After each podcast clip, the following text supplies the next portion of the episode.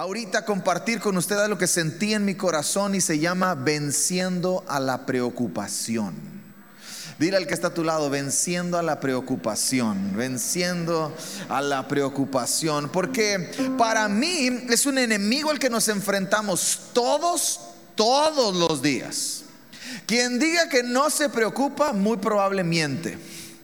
Porque todos nos enfrentamos a este enemigo todos los días, todo el tiempo, algunos en más medida que otros, y para mí es un enemigo revoltoso.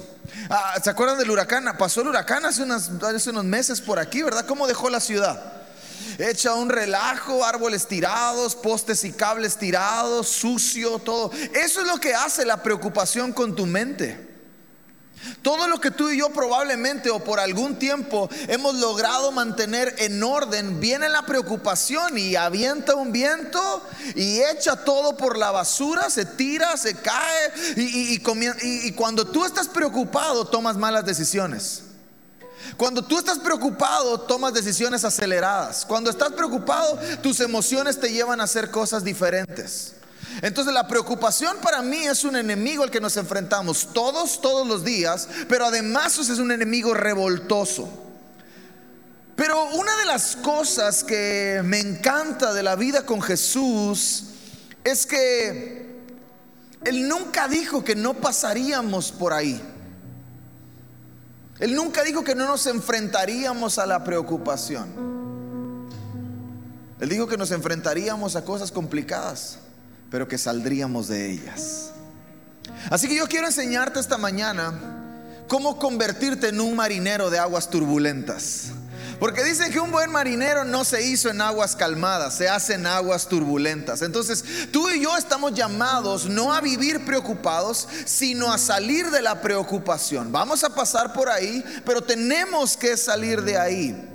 Así que hoy quiero que tú y yo veamos cómo podemos salir de ahí, cómo podemos vencer a este enemigo revoltoso llamado preocupación. Dile al que está a tu lado, todos pasamos por ahí.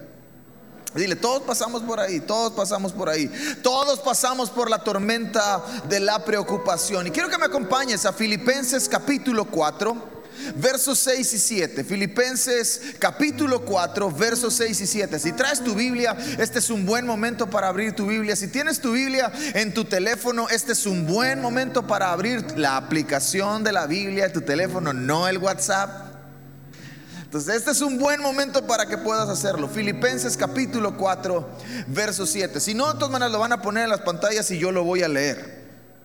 No se preocupen por nada Ándale, dile al que está a tu lado, no te preocupes por nada. No se preocupen por nada. En cambio, oren por todo. Hmm.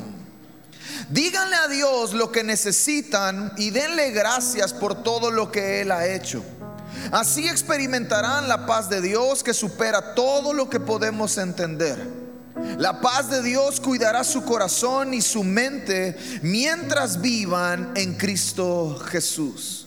A veces tenemos estas dos cosas invertidas, ¿verdad?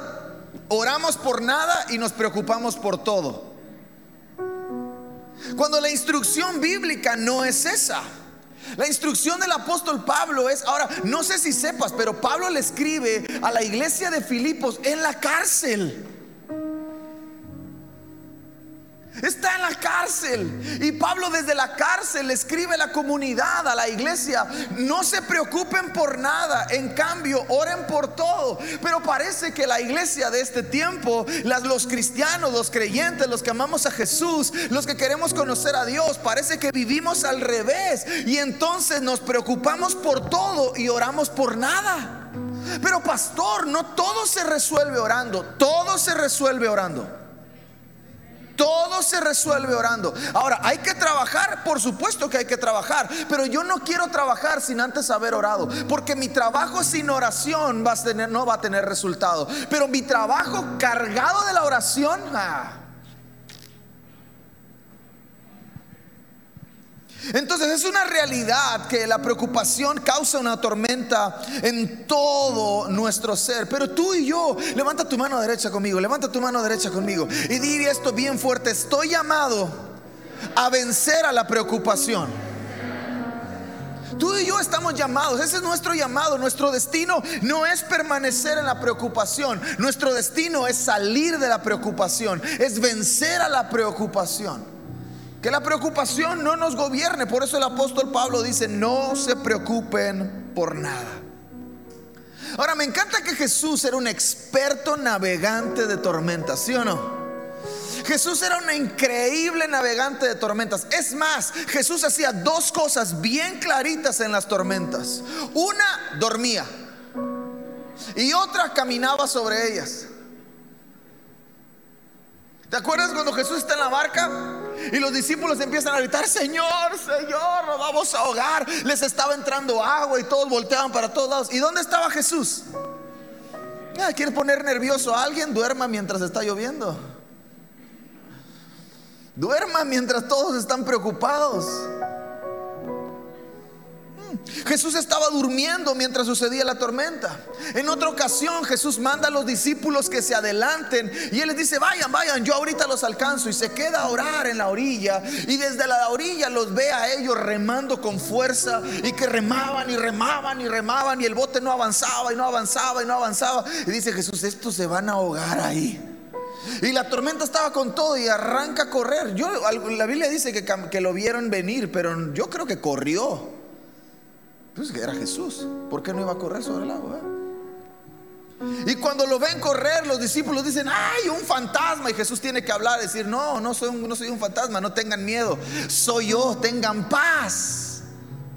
Entonces Jesús hacía dos cosas con las tormentas. Dormía mientras sucedían o caminaba sobre ellas. Y hoy quiero darte cinco razones por las cuales tú y yo no podemos dejarnos vencer por la tormenta de la preocupación.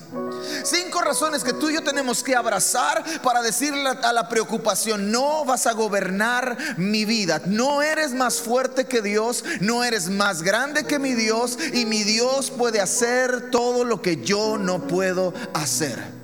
Amén. Así que razón número uno, distorsiona nuestra perspectiva. La preocupación distorsiona nuestra perspectiva. Mateo capítulo 6, verso 25. Vamos a estar en el capítulo 6 del Evangelio de Mateo, del verso 25 hasta el verso 30, un poquito más abajo también. Así que quiero que te quedes ahí en Mateo capítulo 6. Vamos a leer desde el verso 25 hasta el verso 30. Ahora vamos a leer el verso 25. Por ello les aconsejo, dice esta versión, que no se preocupen por la comida, la bebida o la ropa. Eso está bueno para Navidad, ¿verdad? Porque ¿cómo se nos preocupa uno? ¿Qué me voy a poner? Ahí la Biblia dice, no te preocupes por la comida, ¿qué vamos a cocinar? ¿Cómo vamos a hacer el pavo este año? Ah? No te preocupes por la comida, la bebida o la ropa. Es mucho más importante tener vida y un cuerpo que tener que comer y que vestir. Cuando tú y yo estamos preocupados, la distorsión viene a nuestro corazón, viene a nuestra mente y distorsiona nuestra perspectiva. Y entonces ponemos más atención a cosas que no importan que a cosas que verdaderamente importan. A veces estoy preocupado por lo que voy a comer y no estoy preocupado por si lo que voy a comer me va a hacer bien o me va a hacer mal. Y entonces, ¿qué caso tiene preocuparme por lo que voy a comer si no me preocupo por mi salud? Un amigo hace unos días me dijo, es que me siento mal y estoy enfermo y tengo ganas de ir a trabajar. Yo ya estoy desesperado por sanar y ir a trabajar. Y le digo, brother, o te curas o te mueres. Y si te mueres de todas maneras, alguien va a tener que asumir tus responsabilidades. Así que yo que tú mejor me curo, me cuido y hago lo que tengo que hacer para estar bien y que mi vida se alargue. Eso es perspectiva correcta. Y la preocupación distorsiona tu perspectiva. Empiezas a poner atención en cosas que verdaderamente no importan. Jesús les está diciendo, ustedes se preocupan por la comida, por la ropa y por, el, y por la bebida, pero no se preocupan por su salud. No se preocupan por su vida. Entonces la distorsión de la perspectiva en medio de la preocupación maximiza el problema. Ay, grande, ¿cómo le vamos a hacer? Se ve enorme. ¿A alguien le ha pasado eso? ¿O soy el único raro que le pasan estas cosas? ¿Verdad que no? Comida versus vida, vestido versus cuerpo, ¿Qué es lo más importante? ¿La comida, la ropa o el vestido? Que la vida. Si no tienes vida, ¿para qué quieres ropa? Pero la preocupación te hace pensar más en qué me voy a poner que me estoy muriendo. La perspectiva correcta nos hace entender que la preocupación es temporal. No es un demonio, es una temporada, es temporal. Es un momento, es algo que va a pasar, es algo a lo que todos nos enfrentamos y es nuestra responsabilidad cómo salimos de ella. ¿Ha conocido a alguien que lo ha matado la preocupación?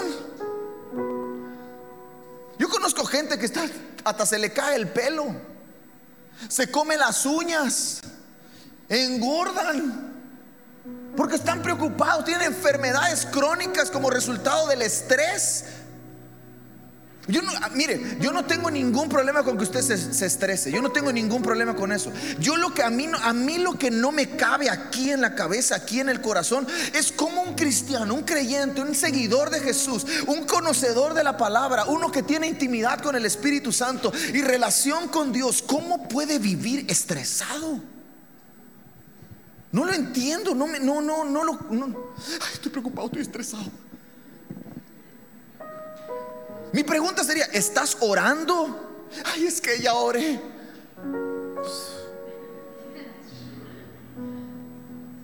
Segunda cosa, segunda razón por la que tú y yo no debemos dejarnos vencer por la preocupación, por esa tormenta llamada preocupación. Porque si tú y yo nos dejamos vencer, segunda razón, subestimamos tu valor, subestima tu valor. Mateo capítulo 6, verso 26 dice, fíjese los pájaros que no siembran ni cosechan ni andan guardando comida y el Padre Celestial los alimenta. Para Él ustedes valen más que cualquier ave. Ay, no voy a poder. Esto es muy grande para mí. Bueno, y entonces ¿quién estás confiando? Estás confiando en ti. Porque aquí el pasaje Jesús está diciendo, fíjense los pájaros. Yo imagino a los discípulos así volteando para todos lados. Ellos ni siembran, ni cosechan, ni hacen nada. Y el Padre los sustenta. Pero tú vales más que un ave. Y la preocupación lo que hace es subestimar nuestro valor. Entonces, ¿qué significa eso? Que nos hace chiquitos. Hace la distorsión de la perspectiva, maximiza el problema y la preocupación subestima mi valor. Entonces me hace a mí chiquito. El problema lo pone aquí y a mí me pone aquí. Cuando es al revés. Es, es al revés. Son más los que están contigo que los que están en contra tuya. Es más fuerte el que está contigo que el que está en contra tuya. Y cuando tú y yo vencemos eso, entonces nos damos cuenta que Dios tiene cuidado de nosotros. No compres la mentira que no vales. Dios no se pone, no tiene cuidado de mí. No compres esa mentira. Vales más que un ave. Y yo no veo a las aves preparando el campo, no veo a las aves preocupadas, yo no, la veo así como que, ay, ¿qué voy a comer hoy? ¿Qué me voy a poner? Yo la veo volando y si te vas al parque a las 5 de la tarde, menos preocupada la veo.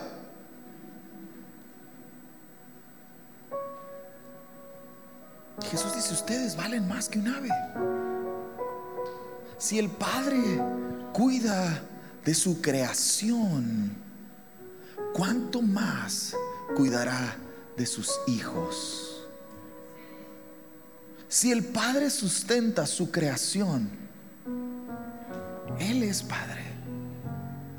Una de las evidencias de los padres es que sostenemos, sustentamos lo que ha salido de nosotros. Padre que no sostiene lo que ha salido de Él no es Padre. Por eso Dios es Padre, porque sostiene todo lo que ha salido de Él. Y Él tiene cuidado de ti. Pero la preocupación hace que yo me minimice. La preocupación hace que yo compre la mentira que no valgo. Pero Dios tiene cuidado de nosotros. Y si Dios tiene cuidado de nosotros, no nos vamos a preocupar. ¿Por qué? Porque somos valiosos. Dígalo conmigo, soy valioso. Fuerte, soy valioso. Créasela. Créaselo. El diablo lo cree, por eso le persigue. Pero yo a veces no me lo creo. Somos valiosos. Tercera razón. ¿Por qué no debo dejarme vencer por la preocupación? Porque la preocupación no resuelve nada. Estoy preocupado. ¿Y se resolvió? Eso que estabas preocupado, por estar preocupado, ¿se resolvió? La preocupación no resuelve nada. La preocupación no resuelve nada. ¿Cómo creen ustedes? ¿Creen ustedes, verso 27, Mateo 6, 27? ¿Creen ustedes que por preocuparse vivirán un día más?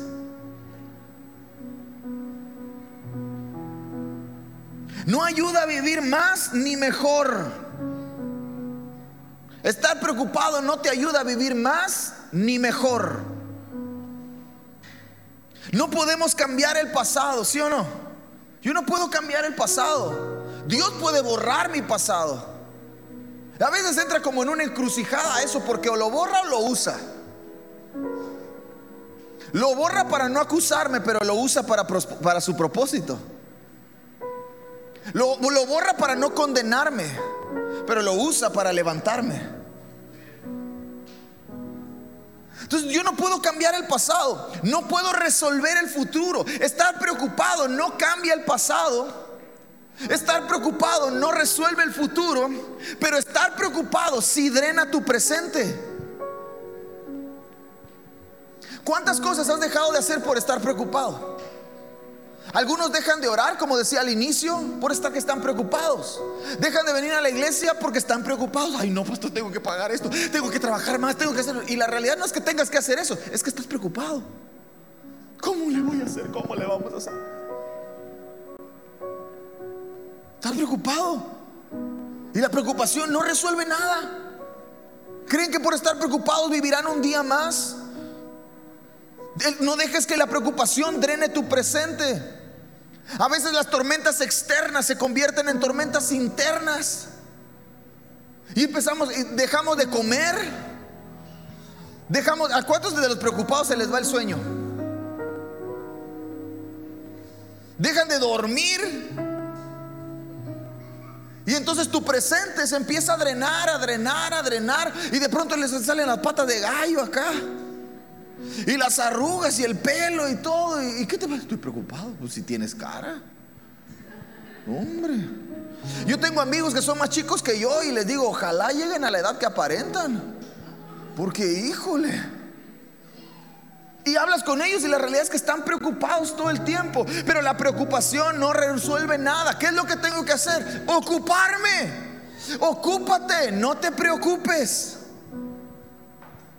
Se, sientan a esperar que algo suceda sin hacer algo ellos. Ocúpate.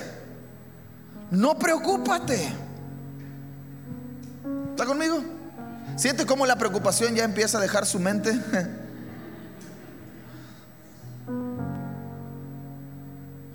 Número cuatro.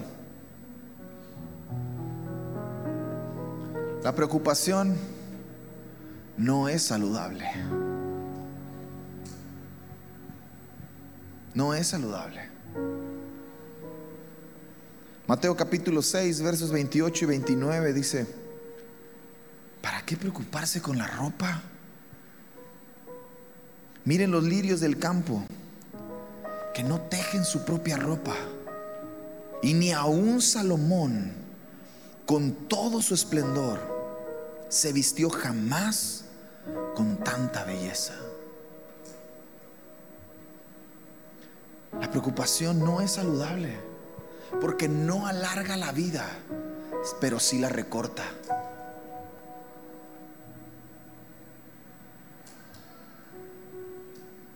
No te alarga los días, pero como no es saludable, empieza a recortar tus días. Proverbios capítulo 12, verso 25. Dice que el estar preocupado es igual a estar agobiado. Y el agobio es un sufrimiento.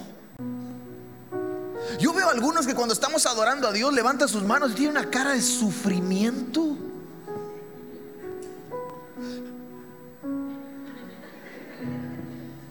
Híjole, que uno no sabe que qué. Y sufren y, señora, que esto es sufrimiento. No alarga la vida, pero sí la corta porque la preocupación es tóxica. Te enferma. Recorta tus días. Recorta tus fuerzas, recorta tu ánimo, recorta tu paciencia, recorta tu ímpetu, recorta el impulso. ¿Cuántas cosas has dejado de hacer por estar preocupado?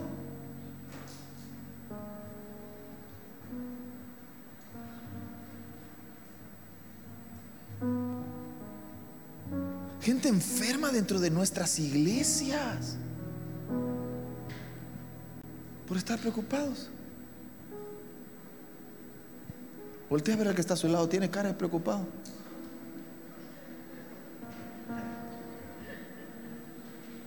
Los esposos, ¿ah? Las esposas. Híjole, el pastor habló con mi esposo, ¿ah?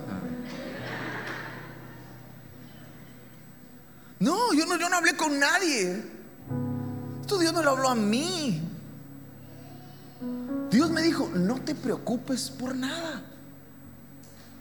Ora por todo. Dime todo lo que necesitas. Dame gracias por todo lo que estoy haciendo. Y entonces vas a vivir en paz. ¿Cuántos quieren, cuántos quieren descansar en paz?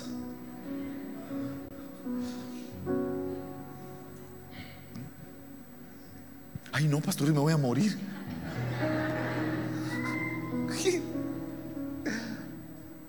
tenemos que aprender a descansar en paz. Algunos se acuestan a dormir y le da vueltas la ardilla por todos lados y y cuando te das cuenta son las 3, 4 de la mañana y padeces de empiezas a padecer de insomnio. Y la realidad es que tu insomnio tiene su raíz en una preocupación. Por la razón número 5. Preocuparme es una falta de confianza en Dios. Es una falta de confianza en Dios. Mateo capítulo 6, verso 30. Si Dios cuida de manera tan maravillosa las flores silvestres que hoy están y mañana se echan al fuego, tengan por seguro que cuidará de ustedes. Y Jesús avienta una de las preguntas más serias que Jesús puede hacer. ¿Por qué tienen tan poca fe? Que Jesús me pregunte qué quieres que te haga me anima, pero Jesús, que Jesús me pregunte por qué tienes poca fe me, me pone a temblar. Hace muchos años yo era un niño todavía, quizá unos 10, 8 o 10 años. Nuestra familia pasó por un momento complicado financieramente. Nos quitaron algunos vehículos, el banco. Recuerdo que tuvimos que dormir una noche, una o dos noches en un hotel de la ciudad de Campeche porque el banco embargó nuestra casa y entró en un proceso ahí. y era una cosa complicada. Pero yo veía a mi papá bien tranquilo. Veía a mi mamá un poco preocupada, recuerdo, pero a mi papá lo veía bien, bien, bien tranquilo. Pasaron los años, quizá a lo mejor unos 6, 7 años, y nos volvimos a encontrar en una situación complicada financiera. Yo ya trabajaba con mi papá, y ese día me dice, ven, vamos, acompáñame. El acompáñame era llévame, ¿verdad? y entonces lo llevé y, nos fuimos a la playa, ahí en Campeche, gracias a Dios está cerquita la playa. Y nos fuimos a la playa y nos estacionamos y nos bajamos y recuerdo que él se desabotonó su camisa, se cambió y, se metió al agua. Él era gordito, mi papá este año cumple 11 años de haber fallecido. Y él era gordito, tenía su panza así, le brillaba. Bonito, bonita esa panza bonita, bonita que tú dices, ay, qué bonita pancita. Y así tenía su panza y, y, se metió al agua y tenía su gorra, me acuerdo.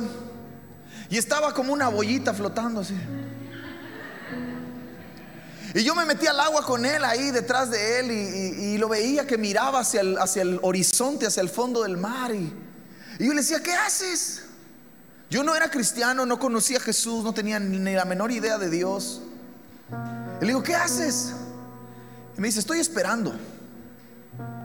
Y volteaba yo para todos lados a ver dónde iba a llegar. Y le digo, ¿qué estás esperando? Dice, estoy esperando que Dios me hable. Fue la cosa más rara que escuché en ese momento. Y de pronto veo que se voltea, yo seguí ahí nadando, pues era un chico de 17 años, ahí medio fastidiado de la espera. ¿Cuánto les gusta esperar? fastidiado de la espera de verlo a él flotar como una boya y que no se movía, nada más así.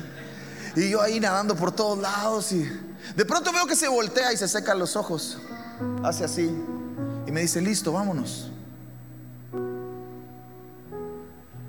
Y le digo, ¿qué pasó? ¿Qué esperaste? ¿Qué te dijo? Cuéntame. ¿Dios te habló? ¿Cómo te habló? ¿Qué fue?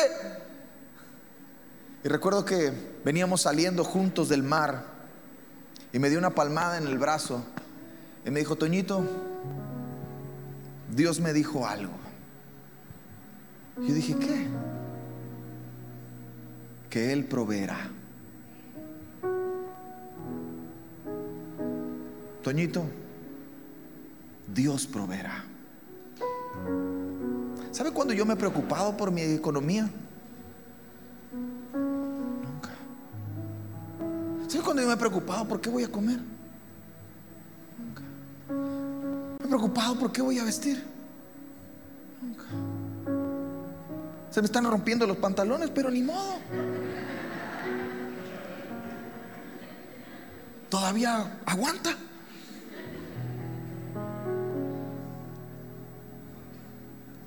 Pero la preocupación es una evidencia de nuestra falta de confianza en Dios. Y a confiar en Dios, amado, se aprende. Usted puede leer en la Biblia Hebreos capítulo 11 y se va a topar con todos los héroes de la fe, ¿sí o no? El salón de la fama de la fe y que apagaron fuegos, hicieron huir ejércitos y todo eso y, mataron a algunos y bueno, un chorro de cosas bien chidas que esos cuates hicieron. Pero usted no va a entrar a ese salón de la fama hasta que usted no camine en fe. Usted puede leer acerca de todos los hombres que confiaron en Dios, pero usted no va a aprender a confiar en Dios hasta que no necesite confiar en Dios. Algunos confían más en sus fuerzas. Ahora, pastor, que entre esta nueva administración. Ah, ah, en Cancún, por ejemplo, cambió la administración. Ahora que entre la nueva. Ahora, ahora que levanten las restricciones, pastor. Ahora sí. Ahora con el cambio de gobierno. Ahora, ahora sí. Ahora, ahora, pastor, cuando y pone su confianza en algo perecedero, en algo pasajero, en algo sin importar, algo que no tiene la capacidad de cumplir aquello. ¿Sabe por qué Dios hace pactos? Porque Dios puede cumplirlos. Él se compromete, Él hace un pacto con el hombre, él, él, hace una promesa al hombre porque tiene la capacidad de cumplirla. Él viene a tu presente a decirte algo que ya hizo en tu futuro. Dios viene y te dice, te voy a bendecir. Tú y yo escuchamos, te voy a bendecir, porque nuestra mente piensa en el futuro. Pero lo que Dios en realidad está diciendo es, ya te bendije, vine a contarte que ya lo hice. Vine a contarte que eres más que vencedor. Vine a contarte que todo lo puedes en Cristo que te fortalece. Vine a decirte, no te preocupes por nada, porque todo estará bien.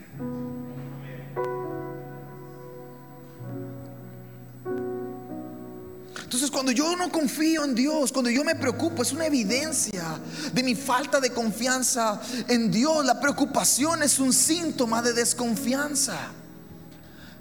Si Jesús está en tu barco, dile al que está a tu lado, si Jesús está en tu barco,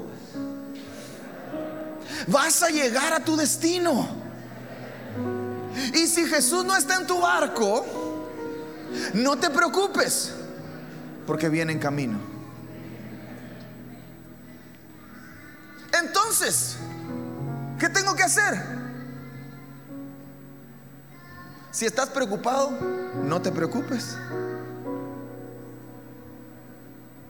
No te preocupes por nada.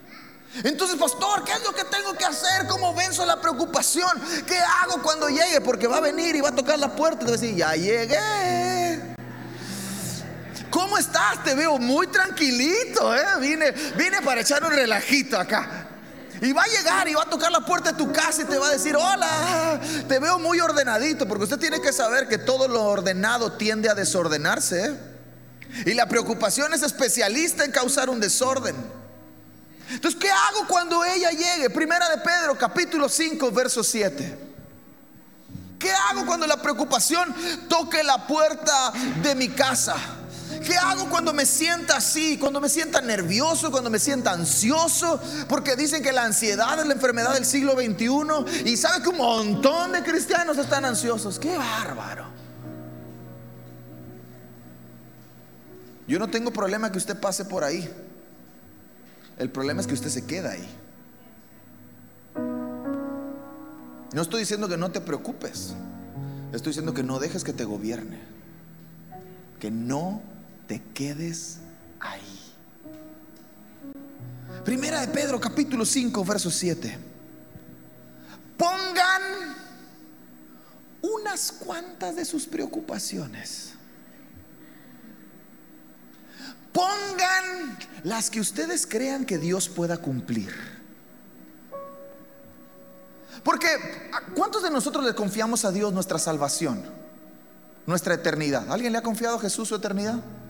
¿Sí? ¿Y tu eternidad no es más valiosa que tus finanzas?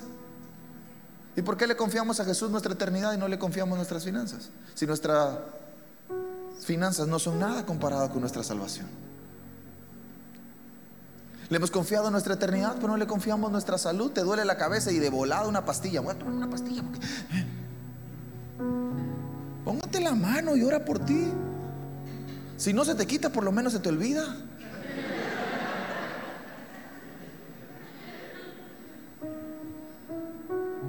Pero te sientes, ay no, me siento mal, me siento mal.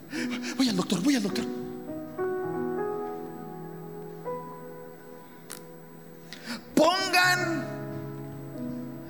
Preocupaciones más chiquititas. Esas cositas chiquititas. Eso dice el texto. ¿Qué dice? ¿Y cuántas son todas? Todas. Mi pastor dice tulaca. Yo no hablo maya. ¿Es así? Todas sus preocupaciones y ansiedades. ¿En dónde? En las manos de Dios. Porque Él cuida de ustedes. Entonces mis preocupaciones tienen un lugar. Las preocupaciones van en un lugar, encajan en un lugar. Cuando llegue la preocupación y toque la puerta de tu casa y la veas y la veas que, guay, está. Ábrele la puerta y dile, ya tengo tu cuarto. Te preparé tu cuarto preocupación. Ven, ven, ven, ven, ven y llévalo al lugar secreto. Llévala a las manos de Dios y dile, aquí te vas a quedar porque este es tu lugar. Ni mi mente, ni mi corazón, ni mis emociones, ni mis decisiones, ni mi voluntad son el lugar para que tú hagas tu habitación. Tu lugar, tu lugar, tu lugar preocupación, tu lugar ansiedad en las manos de Dios. Y Dios sabrá qué hacer contigo. Pero a veces nosotros estamos preocupados y la queremos agarrar y no la soltamos, hasta nombre le ponemos, ¿verdad? Es que, pastor, mi enfermedad, ¿dónde la compró? Es que, pastor, mi problema, suéltelo porque ni es suyo. Póngalo en el lugar correcto. ¿Dónde? En las manos de Dios.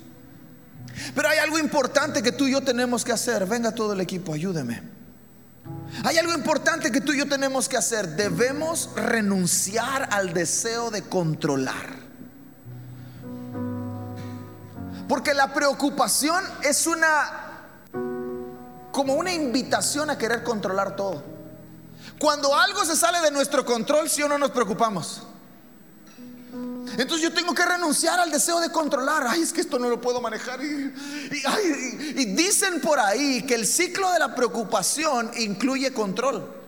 Intento controlar algo y como no puedo controlar algo, lo sujeto más fuerte para volverlo a controlar, para agarrarlo más duro y entonces ansiedad hace su aparición.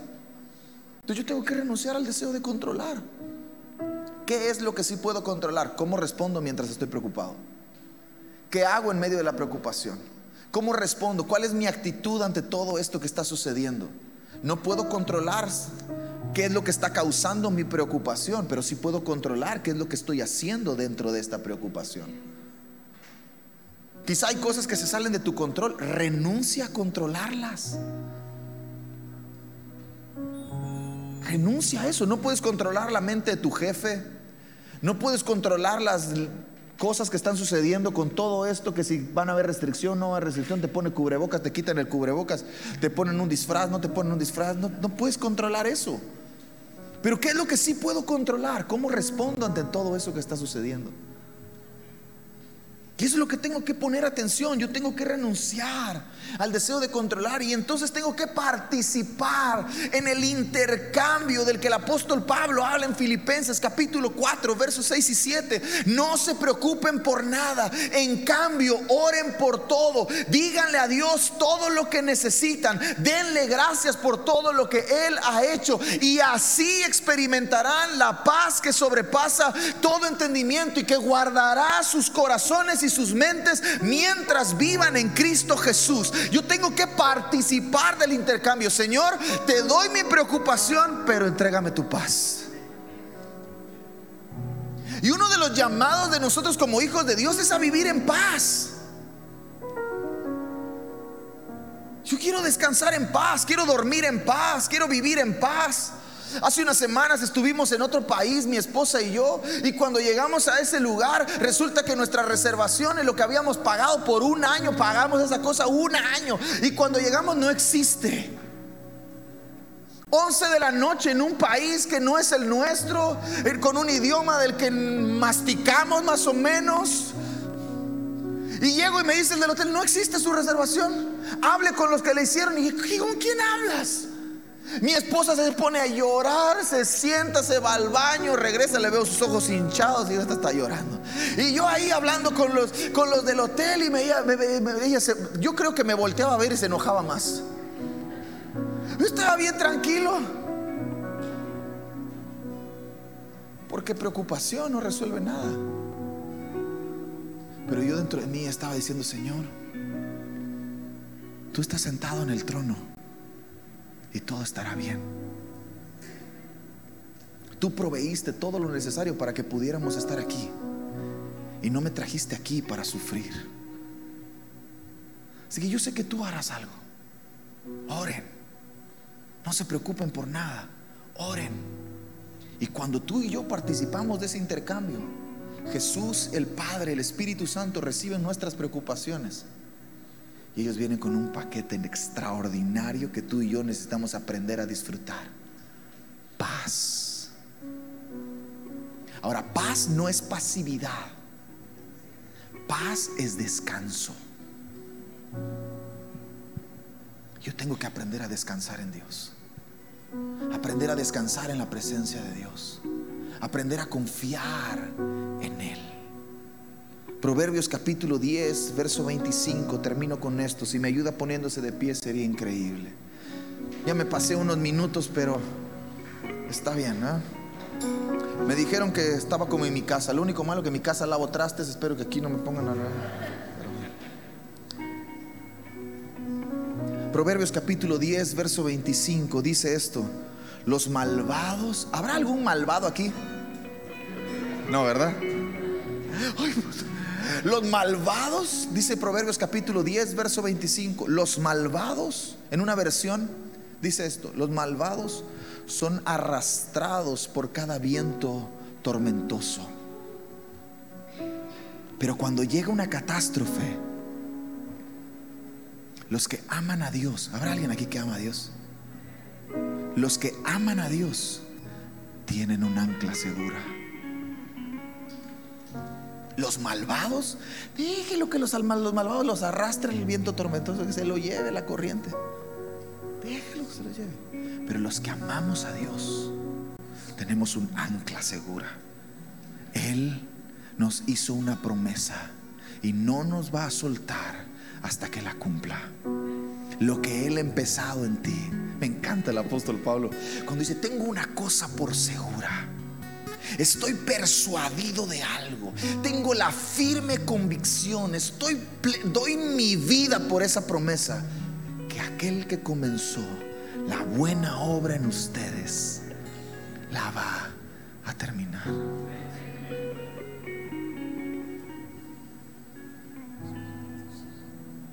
Los que aman a Dios resisten. Si cuando llegue la preocupación, bueno que viniste, te estaba esperando. Ya tengo tu lugar. Señor, te presento a Doña Preo. Aquí está Doña Preo. Viene por esto, por esto, por esto, por esto. Y la verdad, Señor, yo no puedo con todo eso. Pero creo que tú sí. Así que ahí te la dejo para que tú te encargues. Mientras yo descanso en que tú me amas, en que tú eres fiel y en que tú cuidas de mí. Paz. Paz. ¿Y cuánta falta nos hace la paz? Yo quiero dormir en paz. Salmos capítulo 4. En paz. ¿Cuántos se lo saben de memoria? en paz.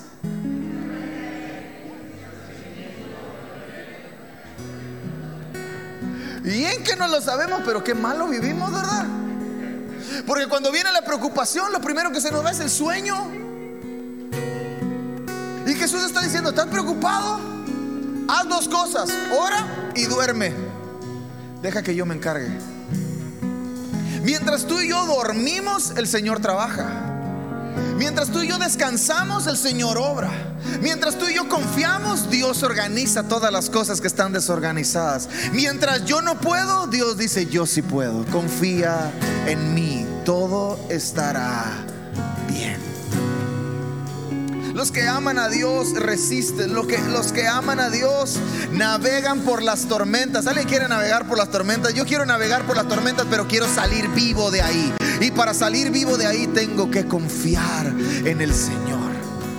Hace un tiempo vi una, un programa en Amazon Prime que entrevistaron algunos entrenadores de deportes, de varios deportes, entre ellos José Mourinho, fue entrenador del Real Madrid y el Chelsea, otros equipos de fútbol, y entrevistaron al director técnico del equipo de fútbol femenil de los Estados Unidos. Y ella un montón de cosas padres, chidas, muy buenas, pero la última frase que usó, yo dije, ay, eso está mortal.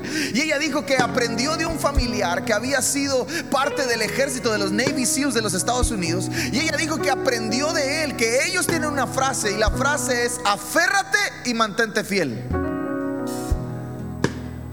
Aférrate y mantente fiel. Y que eso lo aprendieron en una tormenta. Mientras el barco de los Navy estaba en una tormenta, todos los marineros, todos los soldados empezaron a gritar el uno al otro, aférrate, aférrate, aférrate. ¿Y cómo creen que vivían? ¿Ustedes creen que estaban agarraditos así?